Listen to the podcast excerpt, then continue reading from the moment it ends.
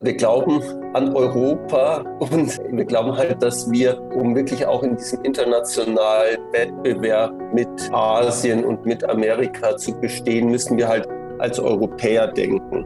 Und wir müssen einerseits europäische Teams aufbauen, wir müssen aus ganz Europa Kapital bekommen und wir müssen natürlich auch die Märkte eröffnen. Willkommen bei Der große Neustart einem Aufruf des World Economic Forums, die Welt smarter, grüner und fairer zu machen. Unterstützt wird die Initiative in Deutschland von Publizistin Sibylle Baden, die sie mitnimmt auf eine Reise in ein neues Wirtschaftsmodell. Zu Gast heute ist Professor Dr. Helmut Schönenberger, CEO von Unternehmertum, ein Münchner Pionier, der Europas größtes Gründungszentrum erschaffen hat. Ein digitales Ökosystem, in dem Forschung, Bildung und Unternehmertum zu Hause sind. Über 1000 Startups wurden bisher erfolgreich auf den Weg gebracht. Im ersten Halbjahr 2021 allein konnten die von TUM begleiteten Startups zwei Milliarden Euro einsammeln. Es gibt große Europapläne und natürlich hilft es, die reichste Frau Deutschlands als, Hauptgesellschafterin an der Seite zu haben. Aber beginnen wir am Anfang. Herzlich willkommen, lieber Herr Professor Schönberger. Ihre Erfolgsgeschichte begann vor 20 Jahren. Sie waren Student an der Technischen Uni in München und da war denn was? Erstmal vielen Dank, Frau Bahn, für die Einladung hier zu Ihrem Podcast. Ja, und vor 20 Jahren fing meine unternehmerische Reise so richtig an, als ich eben Management an der TU München studierte und eine Abschlussarbeit schrieb, und zwar einen Vergleich zwischen Stanford, der Universität in, im Silicon Valley, und der TU München und dem Münchner Umfeld und dann mit der Idee zurückkam, ein Gründungszentrum ähnlich wie in Stanford hier in München hochzuziehen. Und das war nun vor 20 Jahren. Jetzt, ähm, ich habe mir ein paar Zahlen rausgesucht von Stanford heute. Das ist ja alles ähm, wirklich gigantisch. Ähm, allein das Budget von Stanford liegt bei 6,6 Milliarden Dollar und das Stiftungsvermögen bei fast 30 Milliarden Dollar. Und das wollen Sie jetzt alles in München ähm, auch so machen. Wie weit sind Sie denn da schon? Genau, also ich, ich glaube, wir sind schon auf einem sehr guten Weg. Also auch was gerade die, die europäischen Hubs betrifft, ist München inzwischen ja, auf Augenhöhe mit den großen ähm, Hauptstädten in Europa, wie eben Berlin, wie London, wie Paris. Und mhm. wenn du jetzt anschaust, äh, was der Vergleich dann ist zu Silicon Valley und äh, auch zu den großen chinesischen Regionen wie Shenzhen oder Peking, dann haben wir da echt nochmal so den Faktor 10 vor uns. Ähm, mhm. Ähm, aber, und das ist das Gute, ist, ähm, dass wir eine enorme Aufholjagd machen und auch um einfach ähm, mal Zahlen zu nennen, also unsere Universität, die Technische Universität München, hat ein Budget auch von über einer Milliarde ähm, dem, äh, Euro. Also es ist mhm. durchaus auch vergleichbar. Und gerade wenn man dann auch anschaut, wie viel Geld unsere Startups anziehen, also dieses Jahr ähm, sind es schon über zwei Milliarden US-Dollar, die in unsere Startups reinfließen, dann bewegen wir uns schon ziemlich gut in den Größenordnungen auch, wie beispielsweise in Stanford. Als Sie vor 20 Jahren zurückkamen, ähm, dann haben Sie Ihre Masterarbeit darüber geschrieben. Und wie ging es dann weiter? Genau, dann äh, landete diese Masterarbeit nicht nur in der Schublade, sondern ich hatte die Möglichkeit, die, die unserem damaligen Präsidenten von der TU München, dem Wolfgang Herrmann, vorzustellen. Ja, und der sagte dann, hey, ähm, netter Student, gute mhm. Idee, äh, findet er gut. Jetzt ähm, sprechen wir mal die Susanne Klatten an, die damals im Kuratorium unserer Universität war. Und Frau Klatten äh, war auch immer auf diesem Thema Unternehmertum unterwegs und dadurch, dass wir dann da zusammenkamen, sie mit, mit ihrem Hintergrund als Familienunternehmerin und Investorin und ich halt als junger Student, ähm, das war halt dann eine super Kombi und sie hat dann gesagt, okay, dann probieren wir das mal. Und jetzt ist sie seit rund 20 Jahren unsere Aufsichtsratsvorsitzende und Alleingesellschafter. Jetzt muss man vielleicht für den Hörer noch dazu sagen, das hört sich immer so schön an. Familienunternehmerin ähm, Frau Klatten ist die reichste Frau in Deutschland. Die haben Sie nun an Ihrer Seite gehabt und haben dann wie angefangen? Also Ihr Studium war beendet, die Idee stand. Frau Klatten hat gesagt, okay, wir machen das. Und wie ging es dann weiter? Ja, und ich hatte ähm, zufällig in, bei einem Gründungskongress an der TU München einen ähm, erfahrenen Unternehmer auch kennengelernt, der sein Unternehmen gerade verkauft hat. Bernhard Jopen heißt äh, der Mitgründer der Unternehmertum. Der hat dann gesagt, hey, er hat Lust und Zeit. Und so äh, waren wir dann praktisch zwei, zwei Geschäftsführer am Anfang. Und das Erste, was wir gemacht haben, ist, dass wir gesagt haben, hey, wir müssen das Wichtigste tun, und zwar die nächste Generation von Gründerinnen und Gründern erreichen. Und das haben wir dann ein, eine Lehrveranstaltung, einen, einen Business Modeling Kurs entwickelt, ähm, haben ähm, den Flyer gedruckt, äh, hunderte Male durch die Kopiermaschine ge gezogen und dann sind wir vor die Mensa gegangen und haben hunderte von Studenten angesprochen, ob sie nicht Bock haben und Lust haben, in diesen Kurs zu gehen. Und dann nach zwei, drei Tagen hatten wir dann die ersten 30 ähm, Studierenden bei uns in dem Kurs und die fanden das auch alle ganz cool mhm. und haben dann gesagt, hey, jetzt haben wir ein, ähm, das gelernt, wie man ein Geschäftsmodell entwickelt und was ist jetzt der nächste, der nächste Schritt und wie helft ihr uns? Und so sind wir halt dann immer mit unseren Gründern und Gründerinnen mitgewachsen. Und inzwischen ist die Unternehmertum halt wirklich das größte Gründerzentrum in Deutschland, wahrscheinlich auch in Europa. Und begleiten unsere jungen Gründer wirklich von der ersten Idee bis zum Börsengang.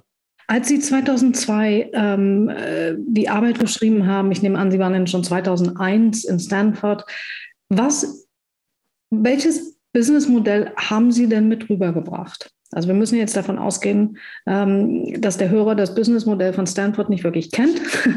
Wie sieht das denn aus? Also in Stanford ist das, äh, das Entrepreneurship Center damals de facto irgendwie fünf Personen. Das war ein Professor und irgendwie vier Assistenten.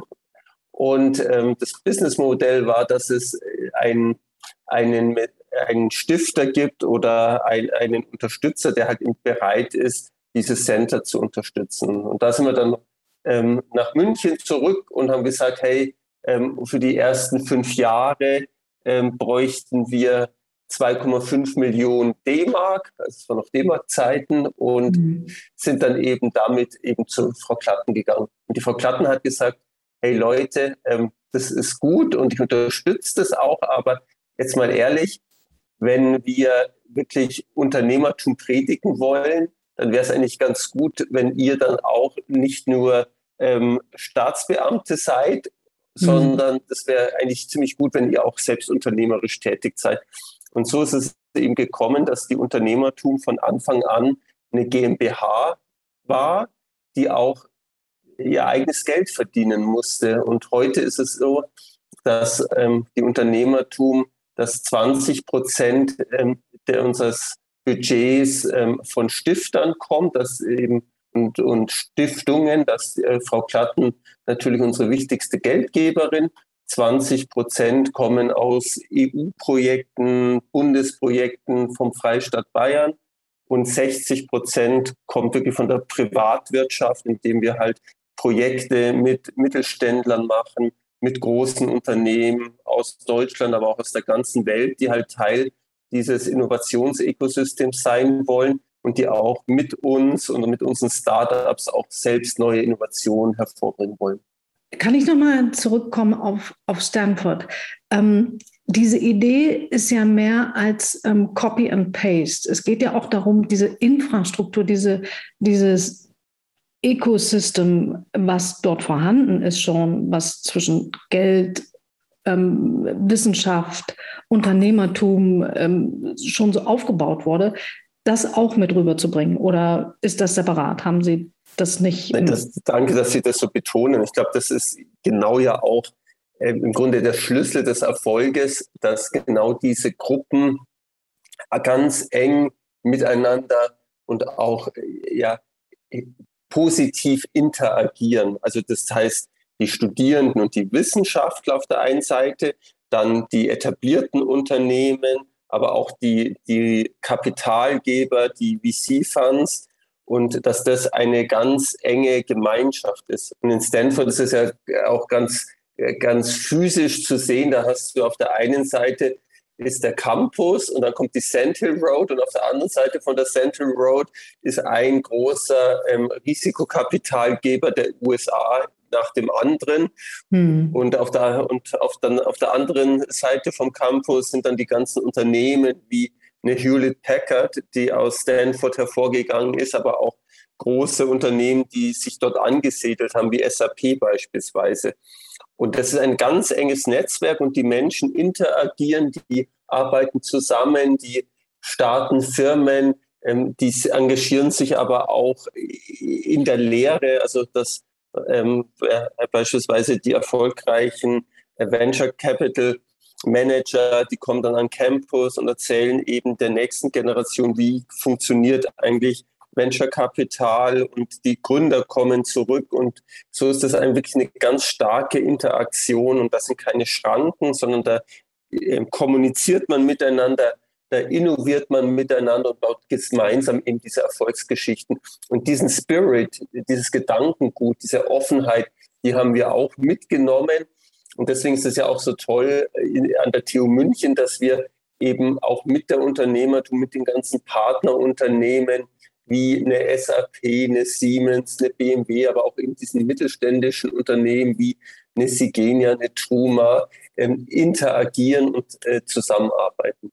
Und dann halt auch mit den Venture-Firmen. Also wir selbst haben ja auch einen sehr erfolgreichen großen Venture-Fonds, der wieder sein Geld von deutschen Familienunternehmen bekommt, von institutionellen Investoren, aber auch wieder von unseren eigenen erfolgreichen Gründern. Und da investieren wir ähm, auch viel Geld in unsere Startups, aber auf ungefähr ja, jeden Euro, den wir investieren, kommen nochmal über 30 Euro von ähm, ja, externen ähm, Risikokapitalgebern drauf. Und deswegen gibt es diese riesigen Summen, dass da im Jahr weit über eine Milliarde in unsere Startups fließt.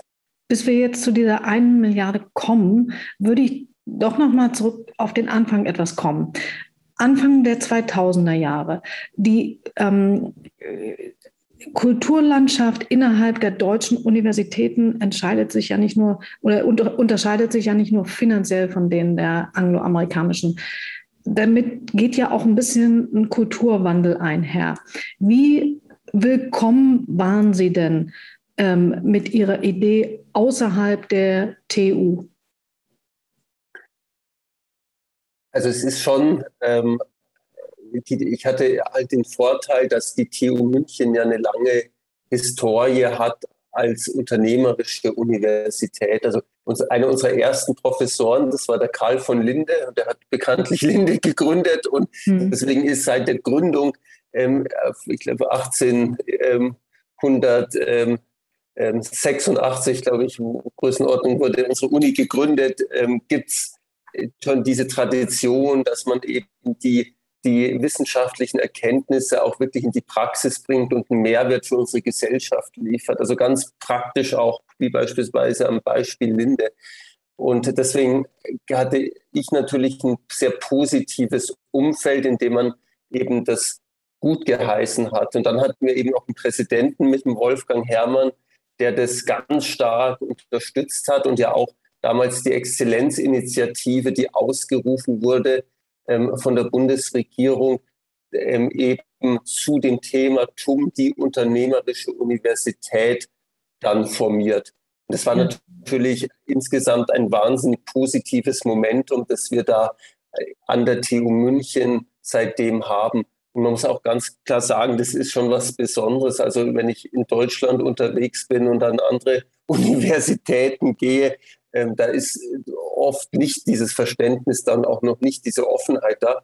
Gleichzeitig sehen die natürlich auch, äh, was rauskommt, wenn man da so offen und unternehmerisch ist und dass da alle davon profitieren. Und ich hoffe schon, dass, dass viele andere Universitäten in Deutschland diesen Weg mitgehen. Geht denn außer äh, Ihnen jemand anders noch diesen Weg in Deutschland? Ja, es gibt da tolle Beispiele. Ähm, also, äh, wo ich ganz auch ähm, sehr beeindruckt bin, ist, was der Hasso Plattner in Potsdam macht, ähm, der ja. ja. auch mit dem HPI da Zeichen gesetzt hat.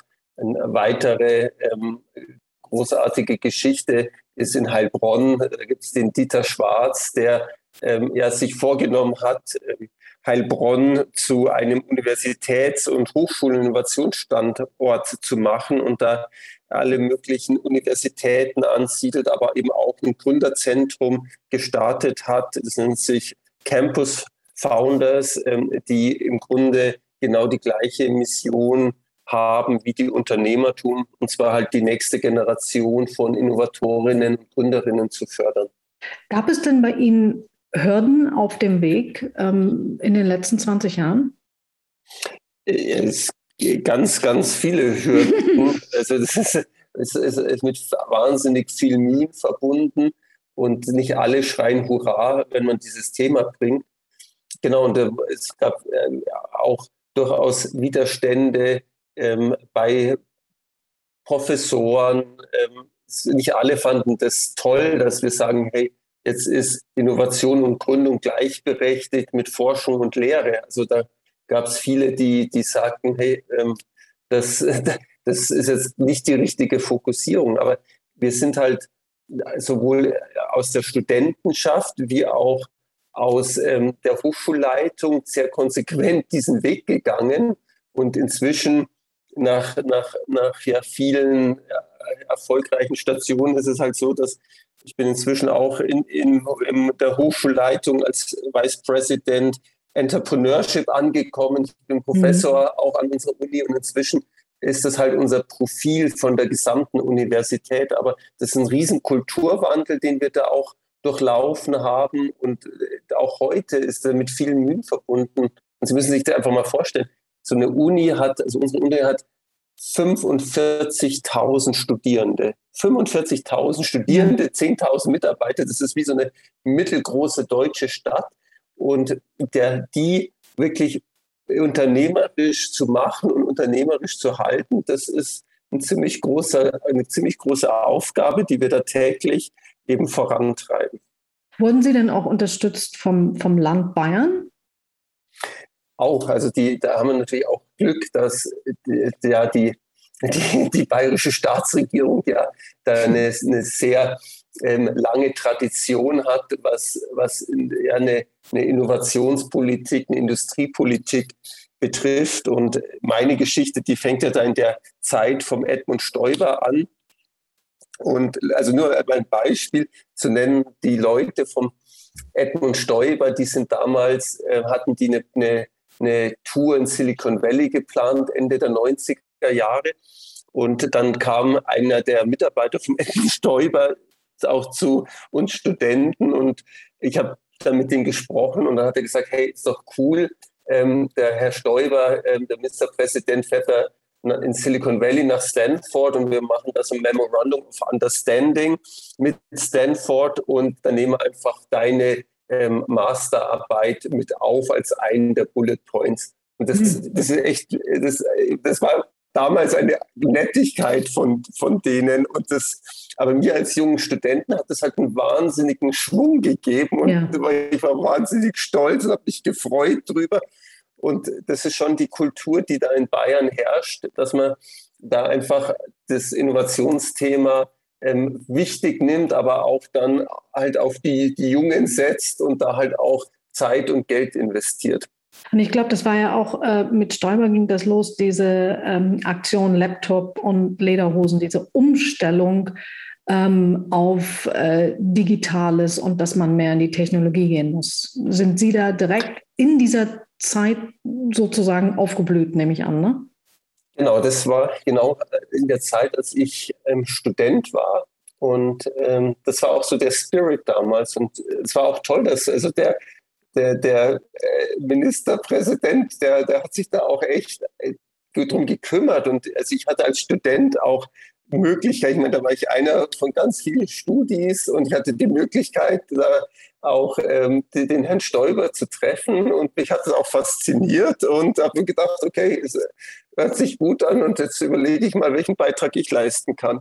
Mhm. Genau, und gleichzeitig wurde ich halt auch gefördert und heute kann ich Tausende von Leuten auch fördern. Also das ist einfach dieses, diesen Spirit, ähm, dass man da zukunftsorientiert ist und gemeinsam halt was unternimmt. Und das ist auch, auch jetzt mit den, den Nachfolgern vom Herrn äh, Ministerpräsident Stoiber und auch mit den Wirtschaftsministerinnen und Ministern, die da kamen, das ist alles sehr gut und pragmatisch und man arbeitet da zusammen. Und heute sind wir die Lokomotive halt für die Gründerszene in Bayern. Also wir decken Größenordnung 50 Prozent aller VC-finanzierten Unternehmen, die kommen irgendwie aus dem TUM-Unternehmertum-Umfeld. Also von daher hat sich auch für die Staatsregierung gelohnt, uns zu unterstützen. Und heute können wir einiges zurückgeben.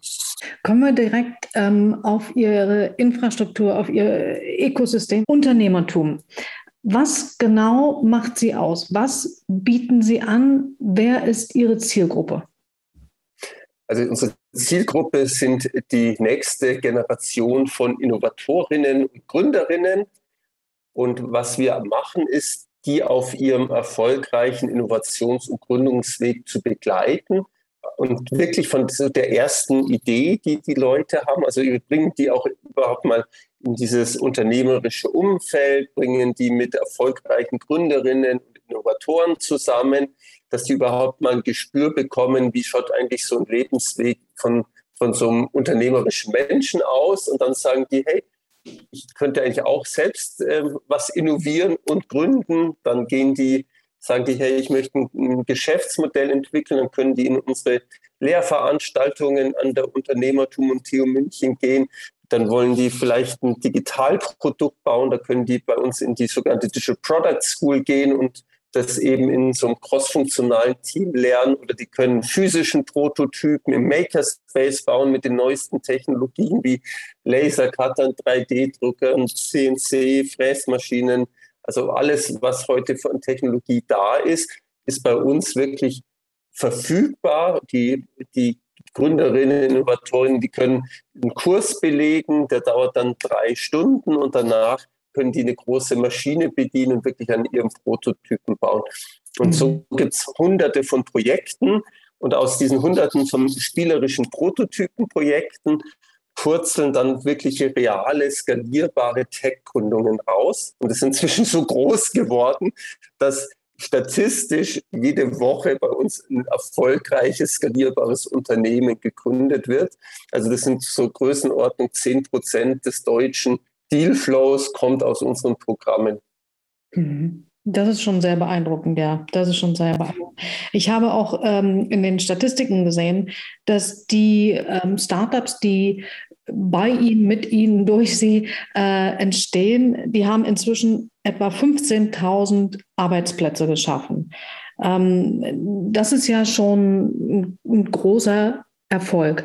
Können wir vielleicht mal über so zwei, drei Startups sprechen, die Sie erfolgreich begleitet haben? Und am liebsten würde ich anfangen mit Flixbus, weil ich das nämlich als erstes gesehen habe, gedacht, ach, die kommen auch von dort.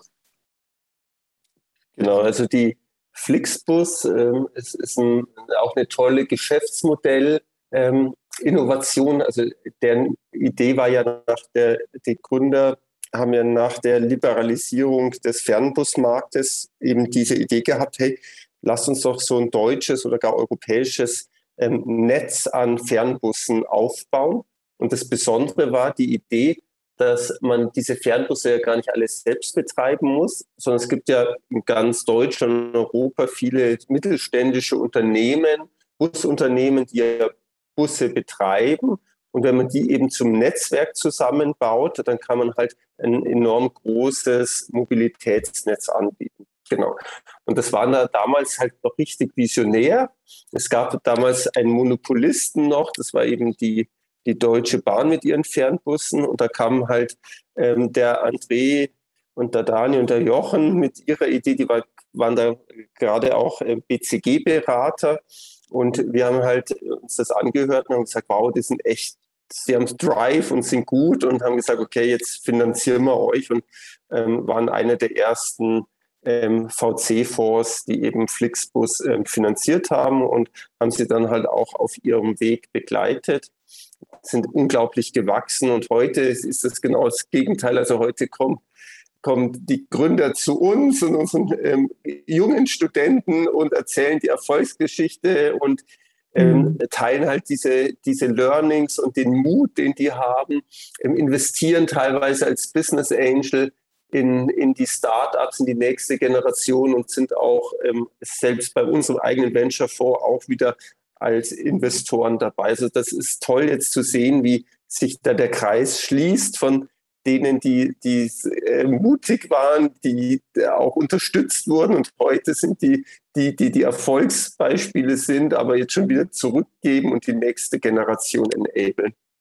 Hm, hm. Haben Sie noch ein Beispiel? Ja, ich glaube, das mitbekannteste ist Celonis.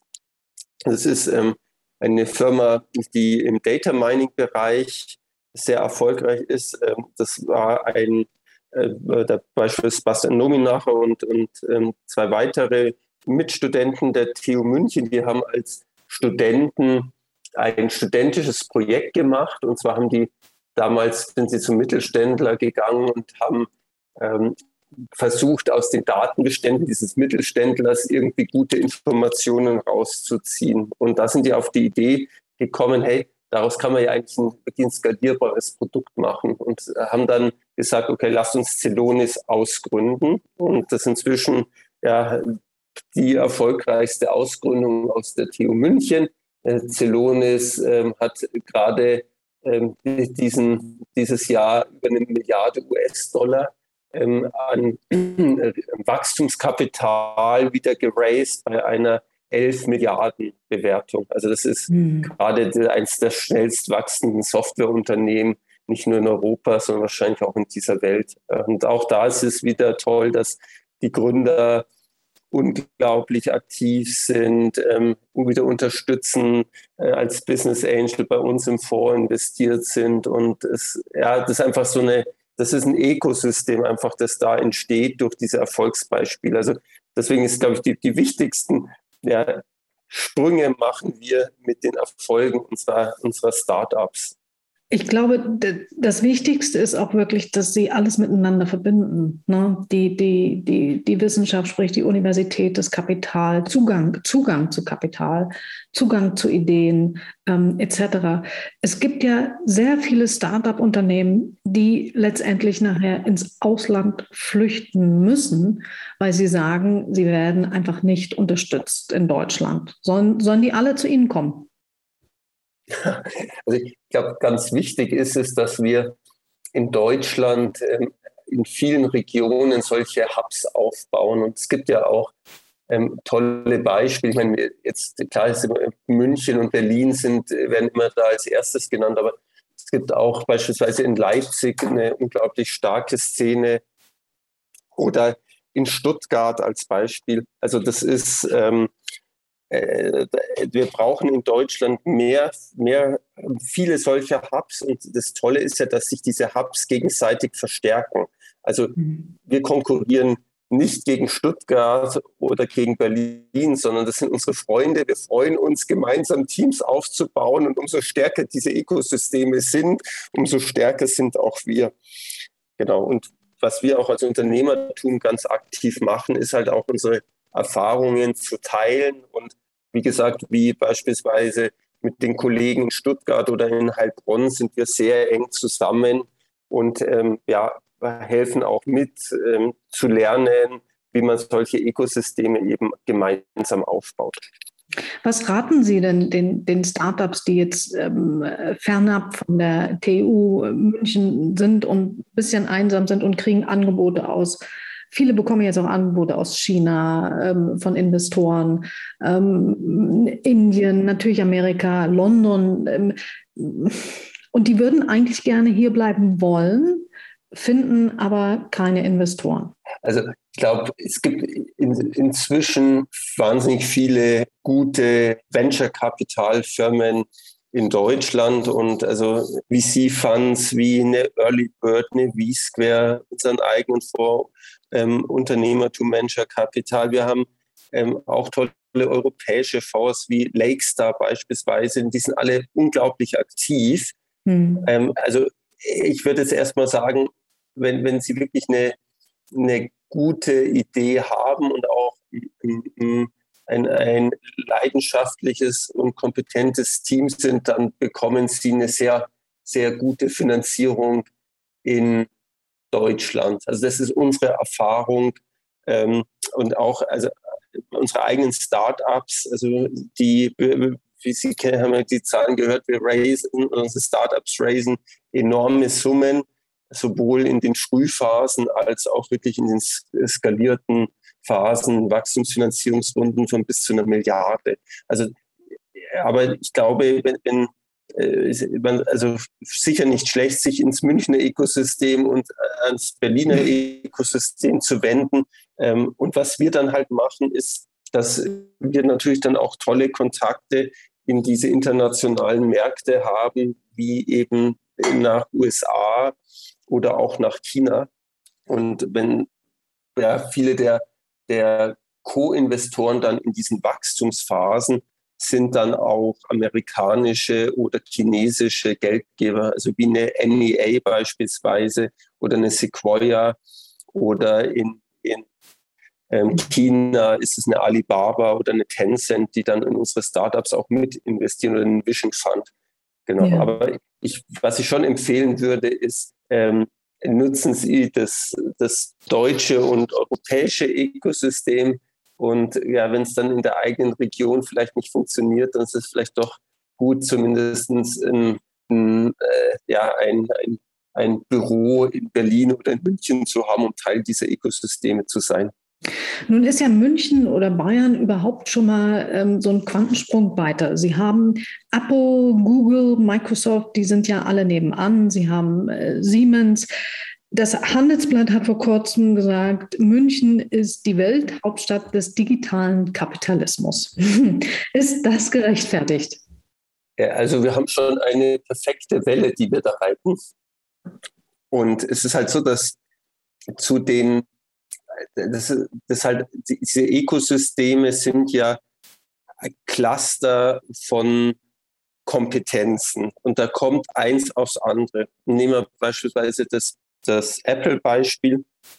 Ähm, Apple hat vor etlichen Jahren ein ähm, TUM-Startup mit Hayo, das war eine Firma, die im Augmented Reality-Bereich äh, gearbeitet hat, aufgekauft und heute ist halt das Mitayo-Team in München der, der Kern der Apple-Entwicklung. Und mhm. so baut sich ein Ökosystem aus. Und dann, Sie kennen ja die Ankündigung von Apple, jetzt kommen Tausende von neuen Mitarbeitern dazu.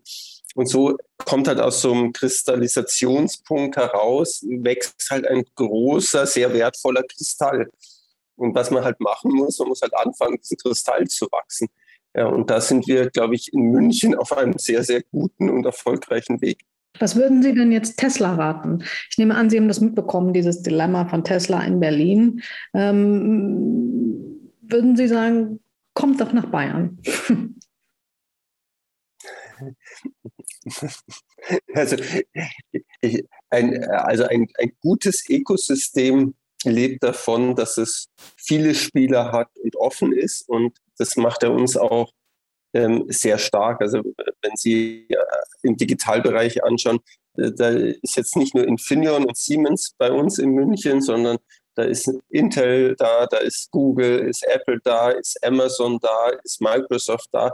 Und das macht ein lebendiges und großes und offenes Ökosystem da. Und wenn wenn Tesla hier äh, ein, ein, Entwicklungszentrum und ein, ähm, eine Produktion aufbauen möchte, ist es aus einer Ökosystemperspektive aus meiner Sicht sehr, sehr positiv. Und all diese Firmen ähm, suchen natürlich alle nach den klügsten und cleversten ähm, Studenten, Ideengebern.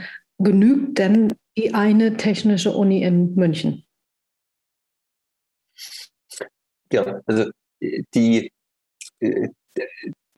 das ist ja, und deswegen ist es ein offenes Ökosystem, weil es muss ja nicht, müssen ja nicht alle cleveren Leute ein TU-Degree haben, sondern ähm, auch wenn Sie mein eigenes Team anschauen, wir haben über 300 Kolleginnen und Kollegen, da hat auch nicht jeder einen, einen TU München Abschluss, sondern es gibt auf der Welt viele, viele gute Talente und ich glaube, was, was wir halt ganz clever machen, ist halt diese guten Talente einerseits auszubilden. Das machen wir als TU München, als eine der führenden europäischen Universitäten. Da freuen wir uns, dass wir dann Beitrag leisten können. Aber wir schauen auch links und rechts und ziehen halt gute Leute aus der ganzen Welt an. Und das ist ein, offener und guter Standort. Und da haben wir, glaube ich, auch ähm, in Europa, jetzt mal für ganz Europa gesprochen, in den letzten Jahren, glaube ich, echt einen guten Vorsprung herausgearbeitet, dass wir uns halt als ein, ein menschliches, ein lebenswertes, als ein freundliches, ein wertebasiertes Ökosystem gezeigt haben. Und so ähm, sehen wir es beispielsweise an der TU München. Wir hatten noch nie so viele ausländische Studenten wie heute, also unglaubliche Zuwachsraten. Ähm, ähm, und das hilft halt, ähm, dann die besten und klügsten Köpfe aus der ganzen Welt anzuziehen. Sehen Sie sich im Vergleich eher mit, mit den wirklich Top-Universitäten der Welt oder sehen Sie sich mehr als die Number One in Deutschland und ähm, ja, sozusagen der Schrittmacher im Land? Sicher, also beides, dass wir natürlich eine, eine nationale oder auch eine, eine regionale Perspektive haben und eine europäische Perspektive. Und äh, klar haben wir da jetzt eine, eine, eine treibende Rolle übernommen. Aber gleichzeitig ist das Spiel, das wir spielen, wachstumsstarke Hightech-Unternehmen hochzuziehen, ist ein komplett globales Spiel. Also das heißt, dass diese Firmen, die aus unserem Ökosystem entstehen, wie eine Celonis als Beispiel, sind ja auf den Weltmärkten aktiv mhm. und damit konkurrieren die ja auf den Weltmärkten. Das heißt, dass unsere Startups ähm, ja mit Startups aus dem Silicon Valley und aus Peking konkurrieren.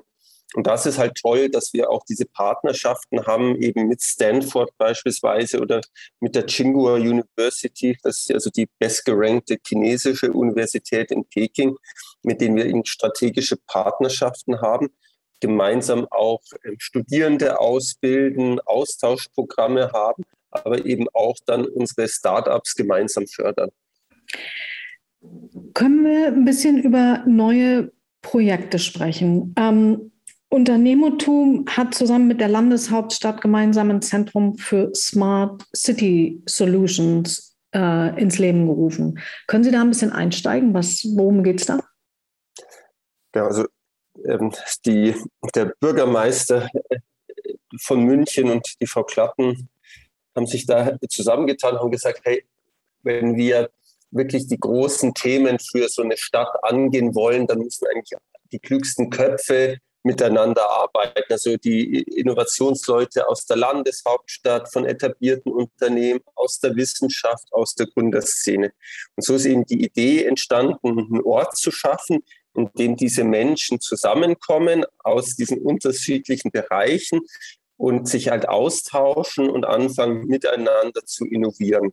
Das ist genau diese Idee von diesem Munich Urban Collab, das jetzt eröffnet wurde. Das ist ähm, ein tolles Gebäude, das ähm, Größenordnung 11.000 Quadratmeter Nutzfläche haben, Größenordnung 500 Menschen ähm, mhm. zusammenkommen und die dann halt beispielsweise in Makerspace ähm, neue Prototypen bauen oder im Future Mobility an, an neuen digitalen Lösungen arbeiten und so eben diese, dieses Zusammenarbeiten entsteht. Genau. Und meine Meinung ist, dass wenn, wenn Sie unsere Probleme anschauen, die wir insbesondere in den Ballungsräumen haben, also wie beispielsweise das Stauthema in München, dann mhm. können wir das nur gemeinsam lösen. Also das wird weder nur als Start-up lösen oder nur die Stadt, sondern das müssen gemeinsame Lösungen sein, wo was weiß ich, die, die städtische Seite mit ihrer ähm, ja, Kompetenz als, als Betreiber der Infrastruktur und äh, als als die regulatorische ähm, äh, Macht äh, zusammenkommt, halt mit dann den Technologielösungen.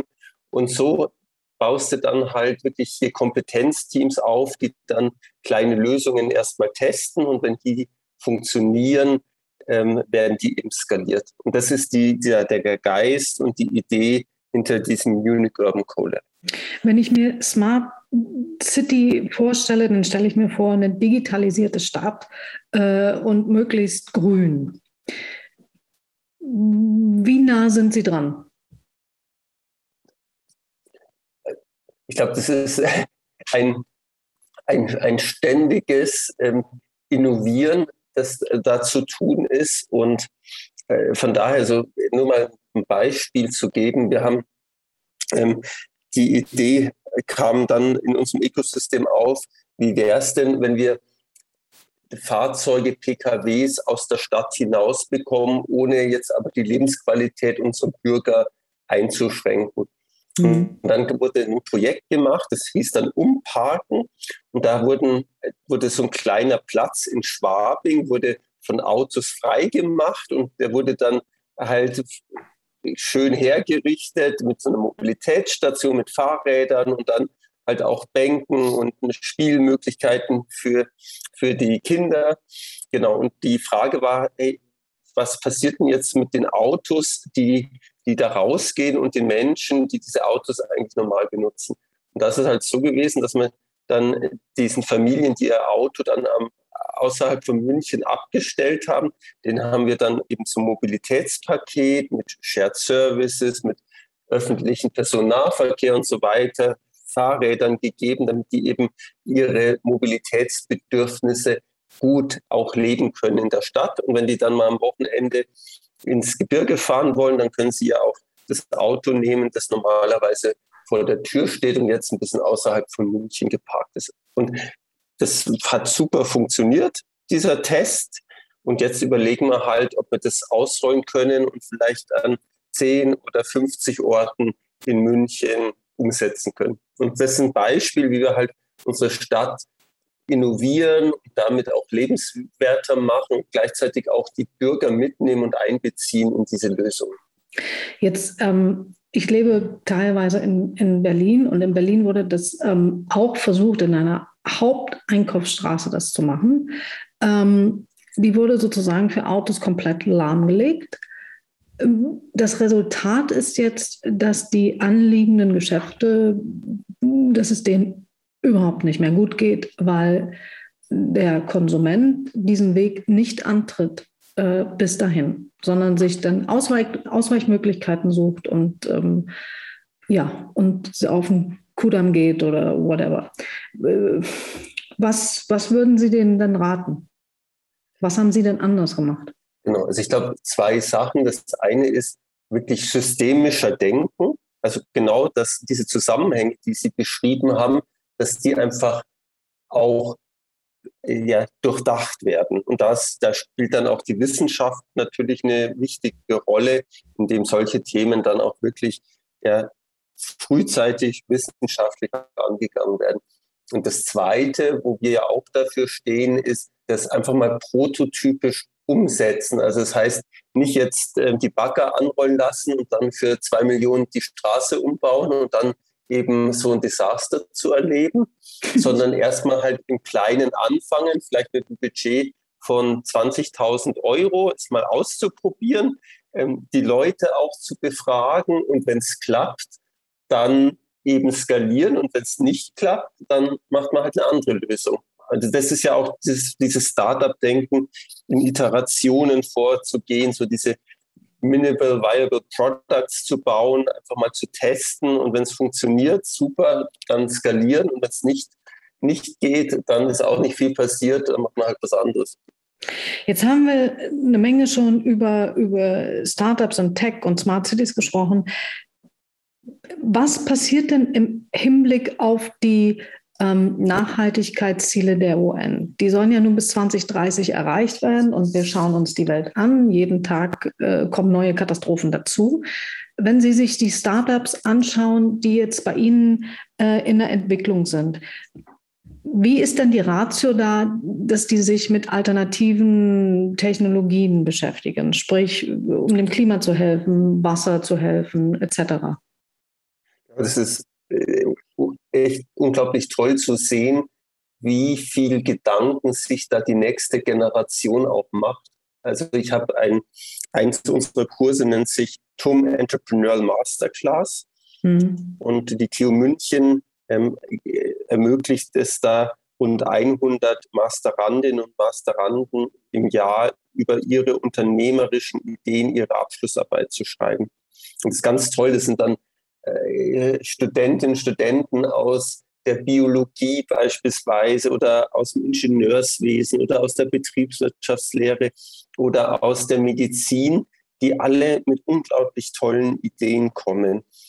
Und was für mich ganz erstaunlich ist, ist, dass in dieser Entrepreneurial Masterclass sind weit mehr als 50 Prozent der Ideen ähm, genau zahlen die auf diese UN-Nachhaltigkeitsziele ein. Also das ist ein, ein, ein, ein riesiger Trend und ja, wie ich es erlebe, ist, dass unsere jungen Gründerinnen und Gründer und auch die Studierenden sich da unglaublich viele Gedanken machen und mit großartigen äh, ja, Ideen kommen. Egal, ob das jetzt Kreislaufwirtschaft ist oder mhm. regenerative Energien oder neue Gesundheitsdienste oder im Pflegebereich Ideen, also äh, enorm viel bis hin auch zu, zu Themen, die dann Richtung beispielsweise Afrika äh, gehen. Wir haben eine große Studenteninitiative, die heißt Enactus, die dann noch, also Studierende während ihres Studiums parallel zum Studium